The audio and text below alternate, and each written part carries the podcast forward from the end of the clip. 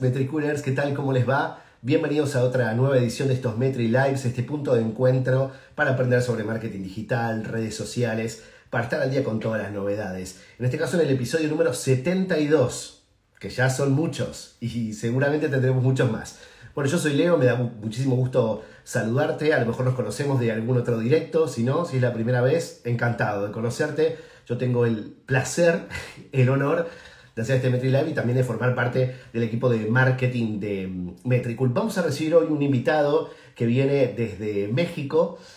Él es diseñador gráfico especializado en branding desde hace ya nueve años que viene trabajando en esto, ya casi una década. Los primeros tres años de experiencia los estuvo trabajando en diferentes empresas, pero él quería un estilo de vida un poco más libre, que su trabajo se adaptara también a esa forma de vida, así que decidió fundar su propia empresa de branding, tiene su propia agencia y también lanzó su marca personal. Actualmente enseña a diseñadores a crear marcas y también ayuda a emprendedores a impulsarlas. Tiene una comunidad de 350.000 seguidores que disfrutan de su contenido en cada publicación y hoy está acá para hablar y mucho más. Le damos la bienvenida, eh, si es posible con un redoble de tambor o también, no sé, si ustedes pueden aplaudir desde casa, excepto que tengan el móvil en mano, para recibir a Ernesto Cerna. Señor Brander, ¿cómo te va? Ernesto, qué gusto saludarte. Muy bien, Leo, muchas gracias por la invitación. Igual a Metricura aquí por tenerme. Bueno, gracias por aceptarla así de buenas a primeras, sin dudarlo, así que te lo agradecemos muchísimo. Bueno, hice una introducción sobre vos, vamos a conversar muchas cosas también sobre tu vida profesional, sobre tu trabajo, pero ¿te gustaría añadir algo más a la presentación? ¿Algo que consideres que es relevante que no hayamos mencionado? Eh, no, bueno, la parte de la especialización en branding, diseño, la carrera, creo que todo muy completo. Sí, eh, bueno, veo que investigaron bien acerca de mi perfil. bueno, Cal, que obviamente como todo buen marketer, digamos, más allá de tu profesión de diseño, hay mucha información sobre vos y lo que haces en redes sociales. Y también, bueno, de hecho en Instagram tenés una, una categoría de historias destacadas, donde contás un poco más en detalle todo esto que, que te estaba contando. Pero bueno, eh, ¿cómo preferís que te llamemos? ¿Te llamamos Ernesto, señor Brander? ¿Tenés algún apodo así o alguna forma en la que te llaman tus amigos? Ernesto está bien, o Ernig en, confianza, ¿no? Bien, También puede ser. según vayan avanzando las preguntas y vayamos entrando más en confianza, seguramente así será. Bueno, Ernie, ya está. Claro que confianza. sí. Claro eh, ¿Qué es el branding para vos? Bueno, eh, lo definiría como el proceso de creación o construcción de una marca, ¿no? El proceso de desarrollo de una marca, ¿no? De forma puntual, de forma clara. Bien. ¿Y hay algo que no sea branding? Que digo porque creo que todos tenemos una idea de lo que es, pero quizás no es, por eso te hacía esta primera pregunta, porque quizás no tenemos realmente la noción de lo que es realmente o tendrá muchas formas de pensarlo. ¿Hay algo que podamos decir que no es branding, que sientas que se asocie naturalmente? Claro, creo que muchas veces hay la confusión acerca de que un logotipo es branding, ¿no? O que una identidad visual es branding, o que un diseño es branding, ¿no? Y esto ciertamente forma parte de, pero por sí solo no es branding, ¿no? Bien, ¿y qué, otros elementos encontraríamos en este proceso? Eh, por ejemplo, y muy importante, la planeación, la estrategia de la marca, creo que es algo clave es sentar bien las bases eh, de, las marcas, aterrizar ideas, crear un concepto único, diferente y memorable, para después ya pasar a la parte gráfica y visual, ¿no? Es un proceso que debe llevar continuidad. Bien, y eh, voy a invitar también a los que estén conectados, viéndonos en directo, que puedan aprovechar que lo tenemos a Ernie acá para hacer todas las preguntas que quieran sobre branding, lo que quieran saber, las dudas que se quieren sacar. Y si no lo están viendo en directo porque están escuchando el podcast o viéndolo en YouTube, ya después le mandan un inbox o un DM ahí para, ponerse en, contacto, pero está bueno también aprovechar para interactuar. En tu video de Instagram eh, dice que enseñas a diseñar marcas y también ayudas a impulsarlas. ¿Vos crees que el diseño puede impulsar una marca que se convierta en un negocio o que tiene un rol importante en ello? Sí, pero no por sí mismo, ¿no? Volvemos a aquello de con un buen branding, ¿no? Con eh, unas bases sólidas, bien cimentadas, eh, con una estrategia, aterrizar bien las ideas y encontrando eh, la esencia y personalidad de la marca, ¿no? Eso es esencial, creo, para poder tener un, un buen desarrollo. Bien, y esa personalidad de la marca es algo que, digamos, que el proyecto tiene en sí que hay que encontrárselo o lo podemos crear y se lo podemos meter a ese proyecto o ese negocio. Yo creo que sí lo podemos crear, eh, lo podemos construir desde cero, eh, pensando bien acerca del giro del negocio, acerca de insights que vienen detrás de la marca y demás. Yo creo que sí se puede crear, ¿no? Como tal, obviamente depende también del dueño del negocio. Son varios factores que juegan un papel importante a la hora de este proceso de construcción. O sea que cuando tenés el desafío de construir una marca para una empresa, para un cliente y demás, tenés que conversar mucho, ¿no? Con ellos. Claro que sí, creo que es esencial tener una plática igual como la que estamos teniendo en este momento para indagar, averiguar eh, qué es lo que piensa el cliente al respecto de su marca, ¿no? Creo que eh, las reuniones, la comunicación, las pláticas son fundamentales. Bien, y nosotros en cuanto a tu marca, bueno, vos tenés tu agencia, además de tu perfil de marca personal, que es, bueno, desde donde estamos conversando, también tenés en tu agencia Brander Brand, y cómo, cómo decidís, por ejemplo, qué contenido compartís en cada cuenta o cómo se relaciona tu marca personal con tu marca de negocio. Claro, bueno, eh, actualmente estoy más activo con la marca personal. Creo que, bueno, la marca personal es más humana, conecta más con la audiencia y por lo mismo, eh, en la marca personal, pues me he enfocado más en contenido educativo para diseñadores, eh, entretenido también, pero digamos más educativo y aportar valor a la audiencia, ¿no? Y en la parte de la agencia, pues me he enfocado más en publicar trabajos, ¿no? Eh, como tal, proyectos. Eh, obviamente quiero darle más movimiento también y tal vez contar ya el proceso acerca de cómo se hacen esos proyectos, pero, pero bueno, esta sería como la, la diferencia que, que, he encontrado eh, es, es funcional, ¿no? Bien, ¿y recomendás a aquellos que tienen un negocio, por ejemplo, profesionales que están detrás de una marca comercial, les recomendás que empiecen a desarrollar su marca personal para hacer crecer su negocio? Claro que sí, yo creo que es eh, muy importante como profesional, como dueño de negocio, eh, que utilicen la marca personal como, como apalancamiento, digamos, ¿no? Para el negocio, por ejemplo. Y creo que siempre una cara, un rostro, eh, transmite más emociones y sensaciones, conecta más con la gente que una marca como tal, que el logotipo, la identidad y demás, ¿no? Entonces es importante como complementarlos. Yo lo recomendaría mucho.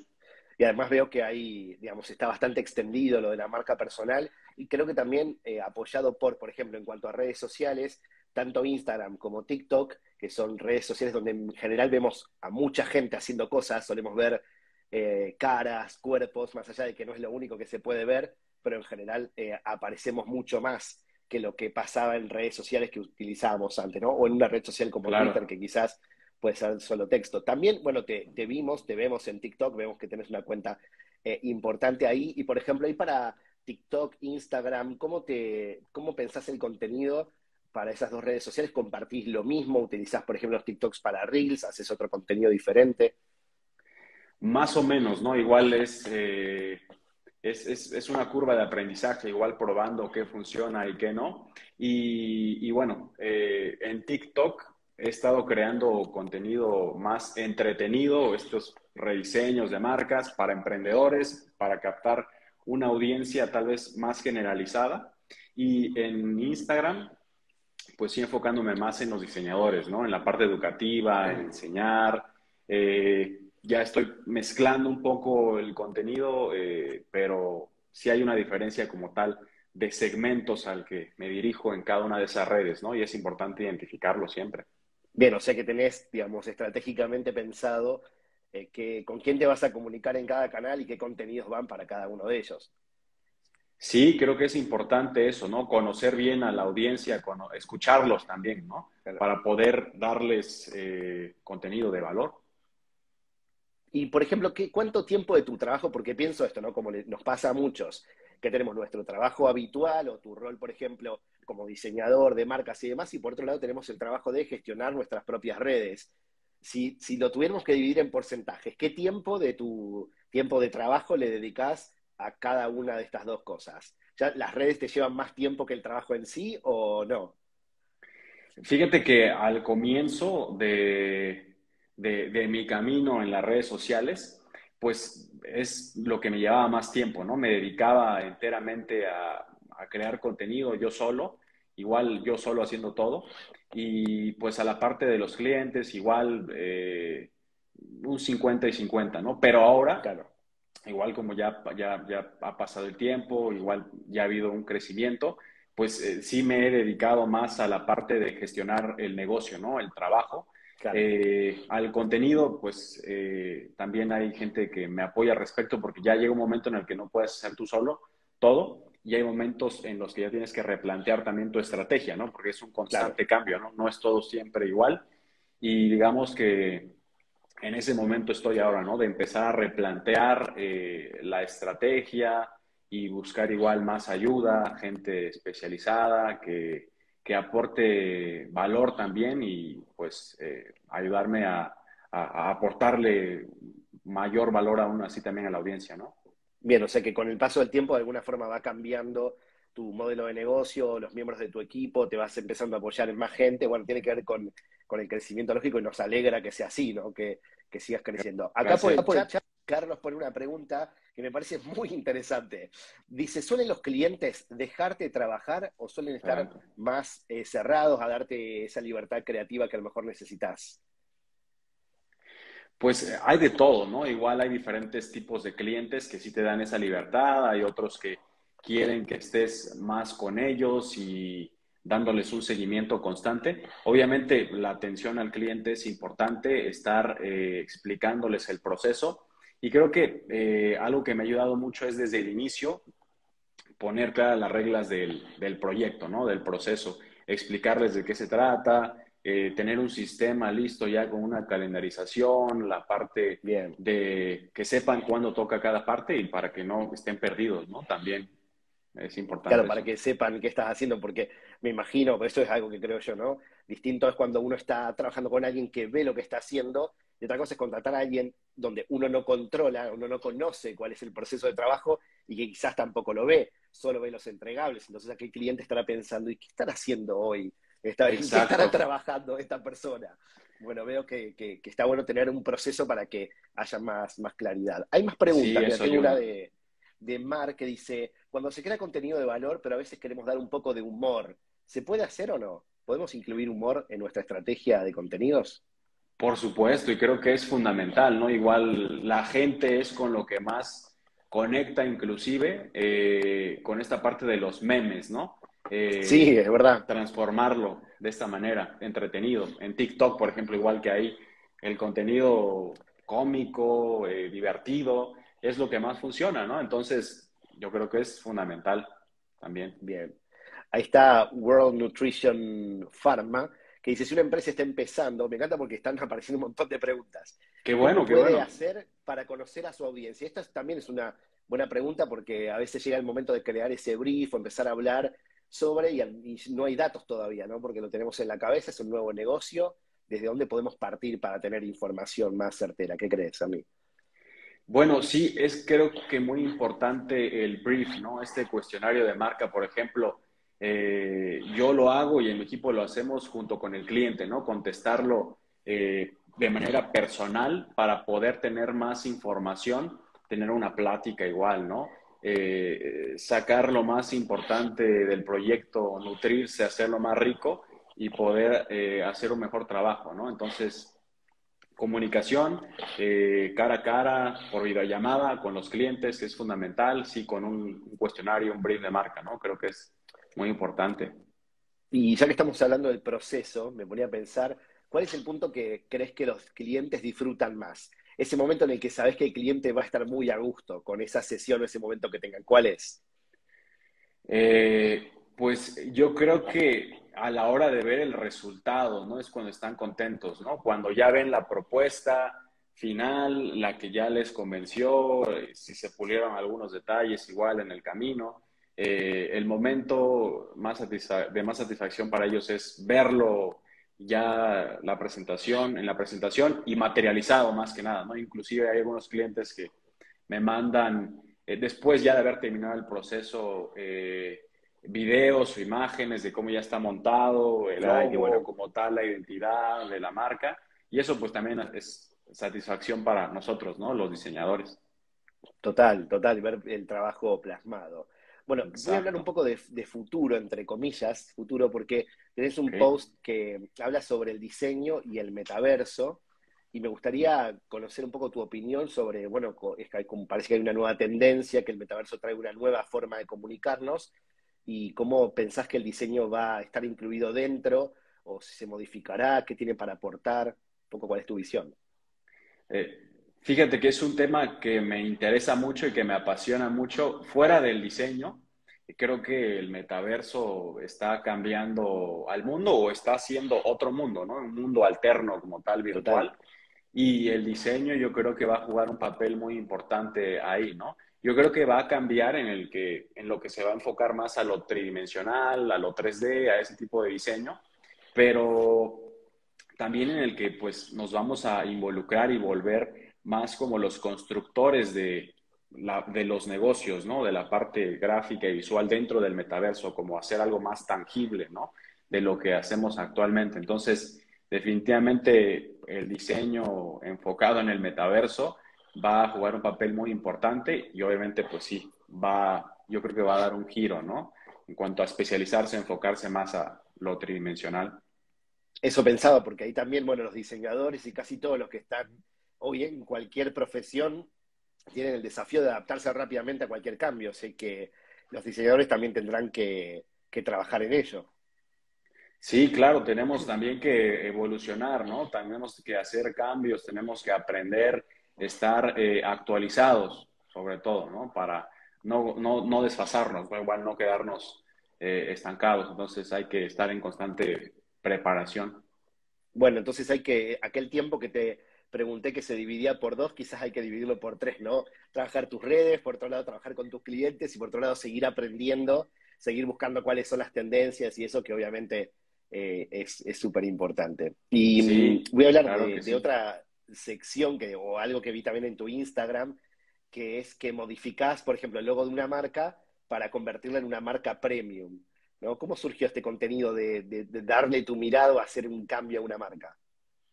Bueno, desde hace tiempo pues he estado explorando y experimentando nuevas ideas de rediseño de marcas famosas, de logos famosos y demás.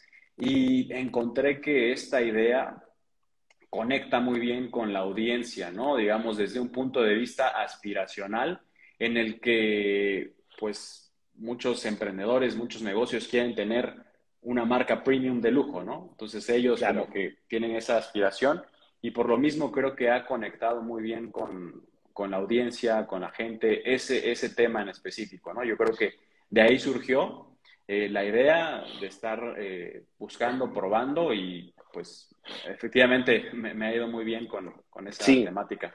Sí, porque veía que es uno de los contenidos que más interacciones tiene. Evidentemente a la gente le gusta y también se, se sorprenden, ¿no? ¿Alguna vez alguna marca te llamó para, con respecto a esto, tanto para bien, para mal, porque a lo mejor hiciste algún diseño de su marca o preguntarte para trabajar con ellos? Eh, afortunada o desafortunadamente no me, me han llamado. Pero bueno, sigo esperando el llamado. Ojalá y alguna de, esas marcas me contacte. Y, alguien que te haya propuesto, mira, yo tengo esta marca, ¿no? no, no, no, no la harías premium, no me la pasarías, así como levantarías un poco el nivel. Sí, bueno, igual clientes potenciales, ¿no? Son los que me han llamado para aquello. También algunos influencers y demás ahí en TikTok, de repente me han contactado para hacer colaboraciones y demás. Y, eso pues también eh, me, me, halaga, ¿no? Igual me llena de orgullo poder trabajar con, con diferentes tipos de negocios, ¿no? Hay Carlos de marcas. que le gustaba mucho esa, esa sección y también nos dejó una pregunta anteriormente con respecto a lo que hablábamos sobre tu opinión del metaverso, si crees que, o has hablado entre colegas, que el resto de los diseñadores tienen una visión parecida a la tuya o, o están más o menos alineados a, a esta misma mirada de la evolución del diseño. ¿Lo hablas con colegas? Eh, sí, con algunos colegas lo hemos platicado al respecto de, hacia dónde va, ¿no? Y que sigue teniendo como tal eh, mucho futuro y estarse especializando y actualizarse al respecto, ¿no? Es, es un tema muy interesante y por lo mismo eh, se me hizo bueno tocarlo por ahí en alguna de las publicaciones, eh, pero creo que ese tema tiene mucho hilo de dónde cortar todavía. De hecho, todavía primero tenemos que conocer más, experimentar más, eh, involucrarnos. Bueno, es como que se, se, crea, se viene como un realmente nuevo, nuevo mundo. Y bueno, hay mucha gente que estará mirándonos o escuchándonos que le viene muy bien esta conversación porque quizás están pensando en una idea de negocio, en lanzar su emprendimiento y demás. Pero aquellos que estén empezando, que siempre los que emprendemos, más de una vez sentimos que, bueno, una vez que nuestro emprendimiento empieza con la creación del logo, ¿no? Es como, bueno, tengo una idea, tengo un logo y ya empezó. Sin el logo es como que no empieza. ¿Qué, ¿Qué recomendación podrías tener para estas personas? ¿Qué les dirías? Bueno, que primero planeen, hagan su estrategia, aterricen bien sus ideas, que sepan qué es lo que quieren eh, y luego ya pueden pensar en el logo, ¿no? Muchas veces sí se piensa que el logo es lo más importante, pero bueno, aunque yo hago logos, creo que no es lo más importante, ¿no? Es parte de, como tal, el mundo del branding de un sistema, pero hay otras cosas que hacer antes y que pensar antes, antes de, bueno, de empezar con el logo, ¿no? Y también, eh, por cuestiones que veo de de emprendedores, amigos, que bueno, están empezando y bueno, hacen algo como para empezar. Decir, bueno, voy a hacer esto y empiezo. ¿Cuándo crees que es un buen momento para invertir en branding? Eh, bueno, como tal, yo creo que desde el inicio de la marca, ¿no? Porque el branding parte, como lo he recalcado, ¿no? O sea, eh, planeación, estrategia, un proceso de análisis, de autodiagnóstico, inclusive si hacemos nosotros ese proceso siempre es, bueno. Eh, y creo que pues es, desde el inicio, ¿no? Siempre desde el inicio hay que hacerlo. O sea que, atención, este mensaje va para ustedes, están a punto de empezar, siento que el dinero que van a invertir siempre va invertido como al negocio de forma directa, a los productos y demás pero también dejar una parte para esto creo que es importante porque en definitiva, y es lo que estamos aprendiendo con vos, es que no es solamente una cuestión de imagen, sino es un proceso para conocer bien sobre nuestro negocio, a quién va dirigido, con quiénes vamos a interactuar y demás. O sea que, en definitiva, es una cuestión netamente estratégica que luego se plasma en diseño, ¿verdad? Exactamente, yo creo que es así, ¿no? Es, es, es una inversión que no importa el tamaño de tu negocio, yo creo que debes hacer o igual tú eh, investigar y empezar a, aterrizar tus ideas, ¿no? Hacer tu propia planeación, autodiagnóstico, antes de dar ese salto a hacer la parte gráfica y visual. Bien, hoy en Internet tenemos un montón de recursos para poder agarrarnos de ellos o para poder utilizar. No te voy a pedir que me des una opinión porque ya me imagino cuál, cuál será, pero eh, sí me gustaría conocer un poco qué, si es una, también alguna recomendación o algún pequeño consejo de si vamos a buscar algún recurso en Internet, porque quizás hoy no tenemos la posibilidad de invertir para hacer un branding, ¿cuál sería la mejor manera de hacerlo o qué tendríamos que mirar para que esa acción sea conveniente para nosotros, para que nos llegue a un buen puerto?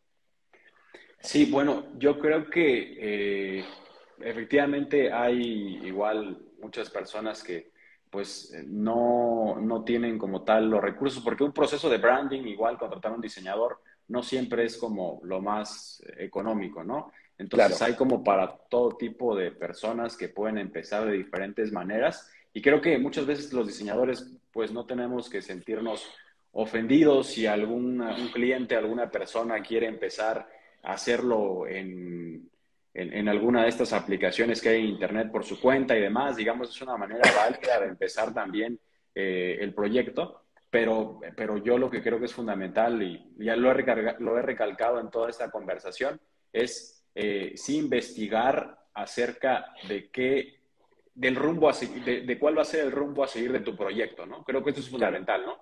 Puedes hacerlo por ti mismo, sí investigando mucho antes y sí, eh, teniendo la idea clara acerca del concepto de, de, tu marca, ¿no?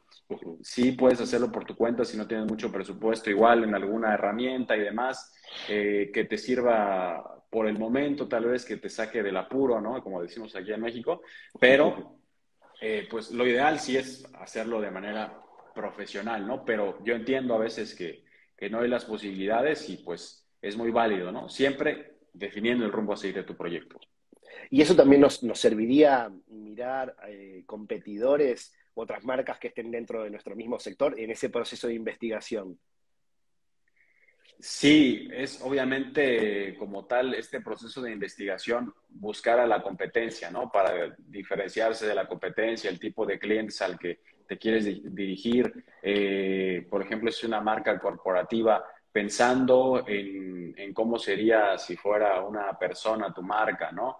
Eh, ya igual preguntas ahí que tenemos los diseñadores, ¿cómo, ¿cómo sería tu marca si fuera un animal, ¿no? ¿Cómo sería si fuera un auto? Diferentes cuestiones desde el punto de vista psicológico para, pues, indagar más allá acerca de esta personalidad eh, y esencia de tu marca, ¿no? Y saber eh, cómo quieres que sea, si moderna, eh, antigua, seria, divertida, urbana, artesanal, diferentes características, ¿no? Diferentes atributos. Entonces creo que esto también, es importante. Esto, esto, esto, es muy bueno y también me, me estaba pensando mientras nos contabas esto, que me imagino que el proceso de branding, creo, intento adivinar, es algo que no tiene fin, más allá de un proceso que puede empezar y terminar para una entrega, un lanzamiento. Eh, cada cuánto lo tenemos que revisar, en qué momento, cuándo hay que, cuándo es momento de introducir un cambio, o bueno, que ya que se habla tanto del rebranding, ¿cuándo es? ¿Qué, qué teníamos que hacer? Yo creo que, bueno, primeramente en el, en el, momento en el que ya no sea funcional para lo que tú requieras, ¿no? Eso puede ser igual algo importante, ¿no? Si te das cuenta que vas a, tienes una marca, y pero que ya va aperturándose hacia, diferentes giros de negocio, ¿no? Va expandiéndose, pero ya eh, como tal eh, lo que tienes actualmente no da para más para adaptarse a los diferentes giros de negocio o para los medios impresos y digitales y demás, o el concepto que creaste en un inicio ya no es lo que eh, esperabas, ya no conecta con la audiencia, que empiezas a tener ciertas problemáticas de ese tipo, pues es el momento de hacer un rebranding, ¿no? Bien, porque a veces siento que hay, hay marcas, sobre todo en los emprendedores, que bueno, o sea, que están tan en contacto con su propia marca que quieren introducir cambios rápido porque a lo mejor se cansan o les aburre ver siempre lo mismo. Pero todavía hay mucha gente que quizás ni siquiera los descubrió con esa identidad que tienen actualmente. O sea que lo que tenía que pensar es si es funcional para mi negocio y si lo es, continuar y si no lo es, proponer un cambio. Sí, más que nada eso, yo no, yo creo, ¿no? Igual pensar mucho en la audiencia, si conecta o no con la audiencia y demás. Eh, de eso parte, ¿no? Claro. ¿Y crees que los negocios actualmente se están preocupando lo suficiente por el branding o son solo unos pocos los que le dan importancia? Eh, bueno, al menos en México creo que no, eh, no se preocupan lo suficiente por esa parte. y, tengo muchos clientes, ¿no?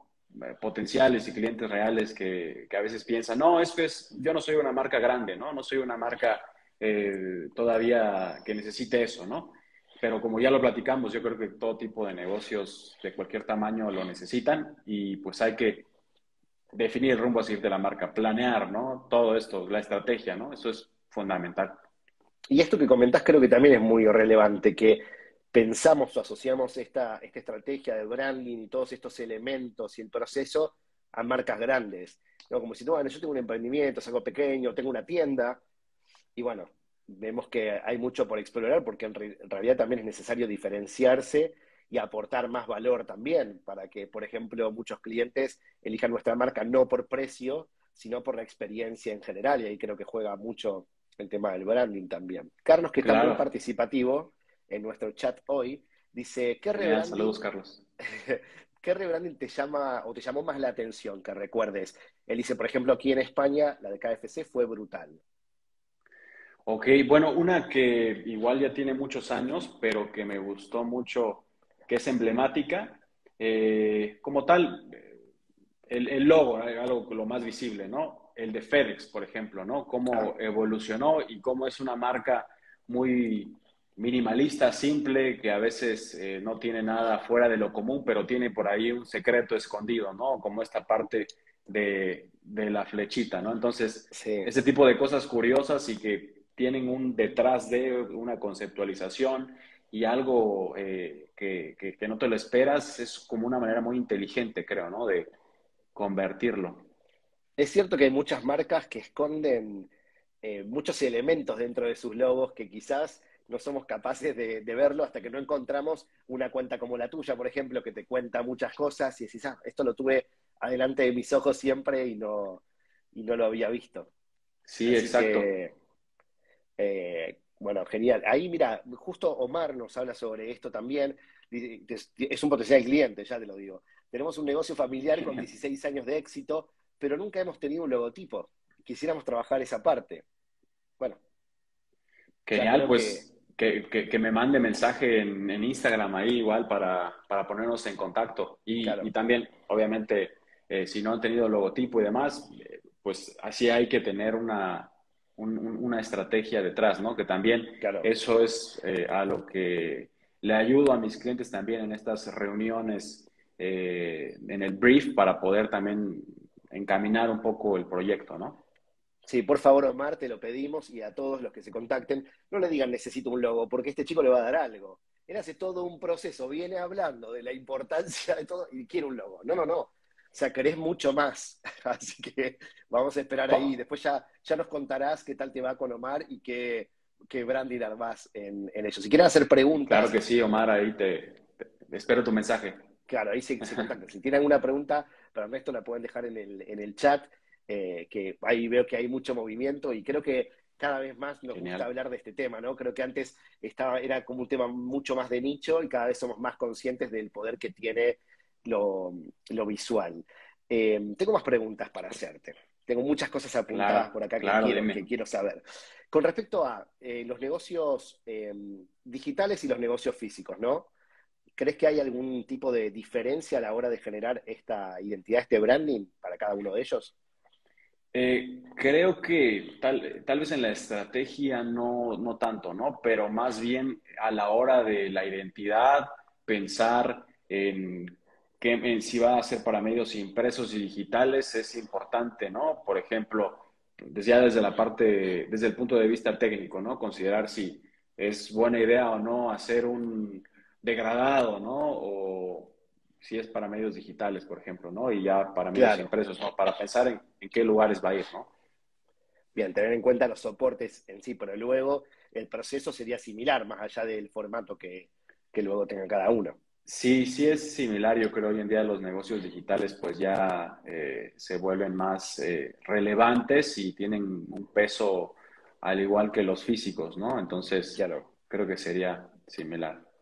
Hace un momento hablábamos de, que te preguntaba sobre esta personalidad que le podemos adjudicar a una marca comercial, pero en el caso de las marcas personales, que quizás ya estas personas, nosotros como profesionales, ya tenemos una personalidad. Ahí el proceso es inverso, es decir, tengo que empezar a explorar más en mí y cómo soy como profesional o cómo soy como persona para luego que el branding lo, lo muestre, o también podría incorporar alguno de estos recursos y de alguna forma dotarme de, de algunas otras características? Yo creo que ahí sí es diferente. Por ejemplo, como bien mencionas, ¿no? Hay que hacer eh, una autoexploración, autodiagnóstico de, personal más humano de, cómo eres para poder hacer eh, pues este proceso de branding personal, ¿no? Y ya en la parte corporativa, pues tal vez sería un poco más generalizada, como más cerebral, ¿no? Que humanizada y, como en el caso de la personal. Claro, bien, buen punto, buen punto entonces para seguir explorando. Y ya que también hablamos de, vos como tipo de negocio, más allá de ser alguien de, del diseño, de tener esta habilidad, ¿qué consejo le podrías dar a aquellos diseñadores que quieren trabajar de forma independiente o que quieren montar su propia agencia? Bueno, pues eh, que no se rindan, eh, que no se den por vencidos y que pues creen su marca personal, ¿no? Creen contenido en las redes sociales. Picando piedras empieza desde abajo siempre, teniendo constancia y lo van a conseguir. ¿Y crees que necesitan además algún otro tipo de habilidades o algo que necesiten aprender sobre negocio que sea importante ¿no? para gestionar un negocio? Eh, por supuesto, yo creo que no solamente es suficiente ser diseñador, ser técnico, también hay que aprender de otras disciplinas. El marketing, por ejemplo, ¿no? Igual como ustedes son especialistas, fundamental, ventas, eh, finanzas, eh, administración, son varias habilidades que las tienes que ir adquiriendo eh, en el camino, ir estudiando, ser autodidacta o tomar cursos y demás, pero es, es importante, ¿no? Bien, buen, buen apunte porque lógicamente tener un negocio que esté relacionado a tu profesión también implica un desafío desafío súper importante. Y bueno, ya estamos llegando, claro. al final de la, de la entrevista, siempre que se pasa súper rápido, pero antes de despedirme tengo una pregunta extra, que es una pregunta que dejó el invitado del Metri Live anterior, sin saber que eras vos la persona invitada a este episodio número 72. Y la pregunta es, ¿qué haces para controlar tu ego? Eh, bueno, yo creo que eh, meditar, reflexionar y siempre tener los pies en la tierra y saber de, dónde vengo, ¿no? Y a dónde voy. Entonces creo que eso es fundamental, tener humildad. Bien, eso está bueno, humildad ahí. ¿Vos crees que los, diseñadores son personas que tienen el ego, suelen tener el ego muy alto? Eh, algunos, ¿no? algunos, ¿no? Algunos, no, no todos. Pero sí hay que poner los pies en la tierra. claro. todo. Ahí no hay rubro ni sector que, que, quede fuera de, esto, ¿no? Como siempre. Pero me pareció una pregunta súper interesante. Bueno, ahora te va a tocar a vos dejar una pregunta a ciegas para el próximo invitado o invitada, que no sabemos quién va a ser. Yo siempre digo que a mí me gustan, las preguntas que más me gustan, no tiene por qué ser una relacionada con esto, pero como para darte un poco de ayuda, siempre son las que ponen más incómodo al invitado o invitada que no se espera lo que le vas a preguntar. Pero no sé, a ver qué se te ocurre y qué te gustaría que responda a ciegas. Ok, eh, por ejemplo, se me, se me, ocurren dos, no sé. ¿Qué, ¿qué, qué, haces cuando caes en el, en el síndrome del impostor, igual como creador de, contenido, ¿no? Eh, o, por ejemplo, eh, ¿cómo haces para tener un negocio estable y escalable siendo creador de contenido, ¿no? Yo creo que eso es algo interesante, dependiendo del tipo de invitado que, tengan después. Mira, vamos, vamos, mira, esto, esta es la primera vez que sucede. Nunca pasó que alguien propuso dos preguntas. Lo vamos a tomar como creativo que sos, ¿no? Como evidentemente siempre vas rompiendo ahí un poco los moldes y eso. Así que vamos a dejarle al próximo compañero o compañera de Metricul encargado de hacer la entrevista estas dos opciones para ver según qué perfil, o de última que le haga las dos. Claro, opcional, igual que escoge el invitado, no sé. Claro, o que responda a las dos. Así que me parece, me parece bien, buenísimo. Buenísimo tenerte también, conversar eh, sobre esto, que, también ponerte cara, más allá de, que, de, que, te vemos ¿no? ahí interactuando, digo, está bueno conocer quiénes están detrás de las cuentas, qué piensan, qué hacen. Y bueno, obviamente esperamos tener más contacto con vos y que sigas creando esos contenidos que tanto a nosotros como a Carlos, que está ahí en el chat, eh, le gustan tanto. Así que gracias de verdad por este tiempo, por estar con nosotros. Gracias a ustedes, gracias a ti, Leo. No, gracias por la invitación. Que, que se repita, seguramente será muy pronto. Y a ustedes que están del otro lado, gracias por haberse conectado, por haber dejado sus comentarios y sus preguntas. Nos encontraremos muy pronto en directo y también en Spotify y en YouTube con más episodios de MetriLives. Hasta la próxima, Metriculars. Chau, chau. Adiós, hasta luego.